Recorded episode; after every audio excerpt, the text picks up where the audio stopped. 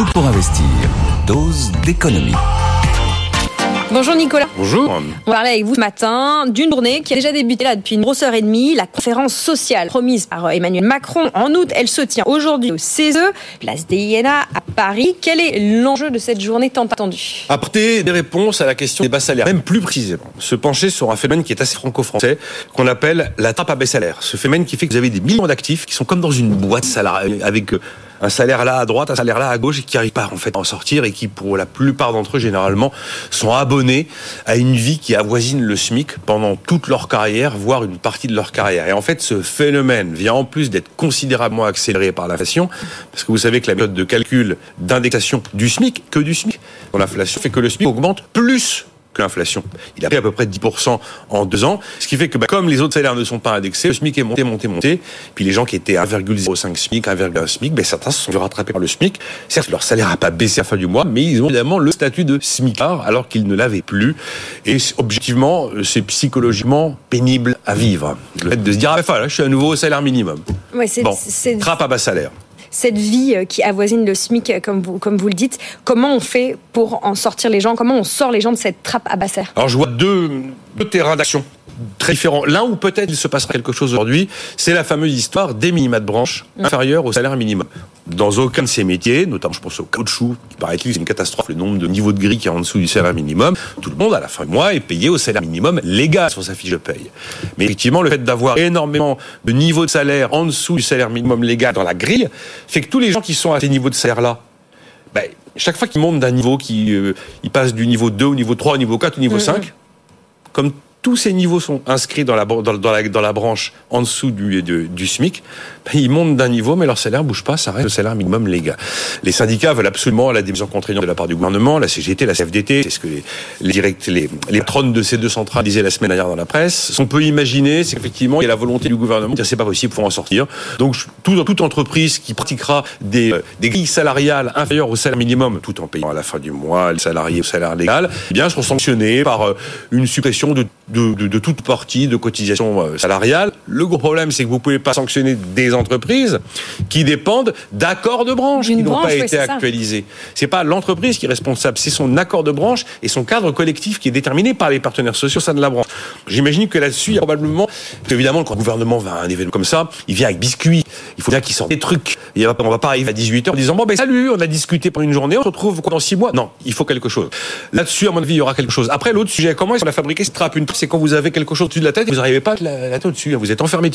Ben, c'est depuis les 35 heures notamment, les montagnes d'allègement de cotisation qu'on a mis en place depuis maintenant plus de 30 ans, euh, parce que ça pas que ça a commencé avant les 35 heures, les allègements de cotisation, pour faire que les peu qualifiés trouvent un emploi et que le coût du travail soit pas un obstacle au fait que ces gens restent désespérément euh, à côté de l'emploi. Donc on a baissé les cotisations, baissé les cotisations, et on les a même amenés pratiquement à zéro au niveau d'un SMIC, et on a créé une batte là de 1 SMIC à 1,6 SMIC. Et là vous avez un incroyable effet seuil à 1,6 SMIC.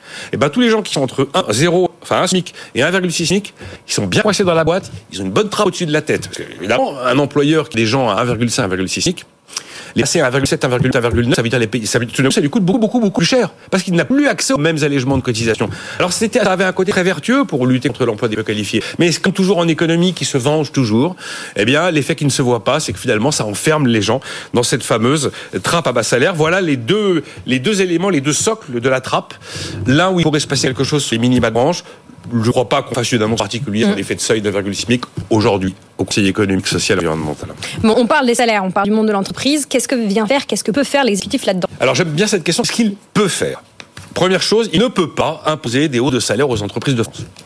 C'est pas possible. Après, je prends la question de manière hyper clinique. Hein. Je dis pas que c'est bien, pas bien, pour, contre. Non. Il peut faire quoi? Il peut effectivement décider que l'autorité publique impose de sortir de cette anomalie des minima de branche inférieure au salaire minimum. Il peut aussi euh, dire que ben on revient à l'avant 1983 et on va réindexer les salaires sur l'inflation. Encore une fois, je dis pas qu'il faut ou qu'il ne faut pas. Ce qu'il peut faire, dans le sens être en capacité de. Euh, on peut décider, qu'au-delà des hausses automatiques du SMIC liées à l'inflation, il y a un coup de pouce politique. Le dernier remonte à 2012 c'était sous François Hollande, c'est pas énorme d'ailleurs, hein, c'était inférieur à 1%. Et ça, il peut le faire. Je dis pas qu'il doit, encore une fois, mais il peut le faire. Après, on peut décider que les fameux éléments de cotisation, cette corde miracle qu'on utilise depuis les années 90, a normalement qu'une couche. On l'a fait un peu d'ailleurs en 2017, hein, quand on a basculé une partie, de la, une partie du financement de la protection sociale sur la CSG. On peut y aller, on peut encore basculer décider qu'on fait des transferts dans tous les sens. Il y a un moment, il faut la financer, la protection sociale. Mais il peut le faire. Et après, sinon, il dit, bah, écoutez, l'enjeu, c'est d'augmenter la quantité de travail, de travailler plus. Allez, je franchis le Rubicon, je décide qu'on supprime les 35 heures. Il peut le faire. Je ne dis pas qu'il faut qu'il le fasse, mais il peut. Vous avez, euh, pour l'instant, la seule chose qu'Elisabeth Borne essaie d'entendre, c'est qu'elle allait annoncer la création d'un haut conseil pour les rémunérations. Un haut conseil qui va essayer d'avoir une vision de long terme surfer sur les rémunérations. On sait maintenant que veulent les syndicats. Ils veulent que le gouvernement intervienne. La CGT voudrait qu'on contrôle les prix. La CGT voudrait qu'on baisse la TVA, qu'on réindexe les salaires sur l'inflation. La CFDT, elle, voudrait qu'au bout de 10 ans, une entreprise ne puisse plus avoir, enfin, un salarié qu'elle a depuis au moins 10 ans, ben forcément, il est au-dessus du SMIC quand il a passé 10 ans dans l'entreprise pas trop qui va là, qui comment on l'impose. Voilà, voilà ce que que l'État peut faire et ne peut pas faire. Après, on pourrait entrer dans un débat sur chacun des points pour dire doit-il le faire? Mais là, c'est autre chose. Ce serait plus de l'analyse clinique. Bon, euh, cette journée, euh, cette conférence sociale, elle dure toute la journée. Vous disiez que l'exécutif vient avec des biscuits. Quels sont les autres biscuits? Quel est le reste du programme de cette journée en ouais, un programme. Je vous faire du programme. Je pense qu'il n'y a pas beaucoup de biscuits. Histoire, vous savez, les partenaires sociaux patronat et salariés sont à remonter à l'idée que l'État vienne se servir dans les excédents du mm. régime de retraite du privé à Carco, notamment pour aller combler quelques trous dans le régime euh, public. Alors Elisabeth Borne, dans la tribune dimanche hier, dit il n'est pas question de ponctionner à Carco. On va voir si des éléments de réponse sont apportés aujourd'hui. Il y a d'autres sujets qui peuvent être abordés. Je ne pense pas qu'on ait beaucoup d'éléments concrets. Il y a la question quand même des travailleurs pauvres. Quand on dit qu'un travailleur est pauvre et qu'il n'arrive pas à vivre de son salaire, la plupart des gens concernés par cette situation, qui est une réalité, c'est les gens qui sont en contrat court ou qui sont en temps partiel subi. Si vous êtes au SMIC, mais que vous travaillez à mi-temps, mais vous n'avez pas euh, euh mais 1747 euh, euros à la fin du mois, vous avez la moitié. Le SMIC, faut le rappeler, c'est un salaire horaire, pas un salaire mensuel.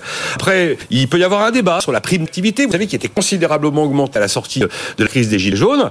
Est-ce que cette prime d'activité, elle est bien à sa place? Et est-ce que par un moment, elle ne sert pas de justification à l'absence de hausse de salaire? De la même manière, on peut poser la question D'autant plus qu'il y a eu l'accord sur le partage de la valeur qui a été transcrit dans la loi. Est-ce qu'il n'y a pas un effet de substitution des mécanismes de prime euh, de partage de la valeur ou encore d'intéressement ou de participation à des hausses de salaire? Mais très honnêtement, sur ces sujets qui sont des sujets liés aux rémunérations, je doute que l'on ait des éléments concrets qui soient annoncés avant 18 heures.